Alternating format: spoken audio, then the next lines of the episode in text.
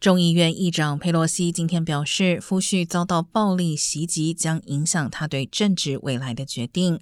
由于一般预期民主党可能会输掉众议院多数党地位，佩洛西将交出议长锤。外界好奇他是否会选择退休。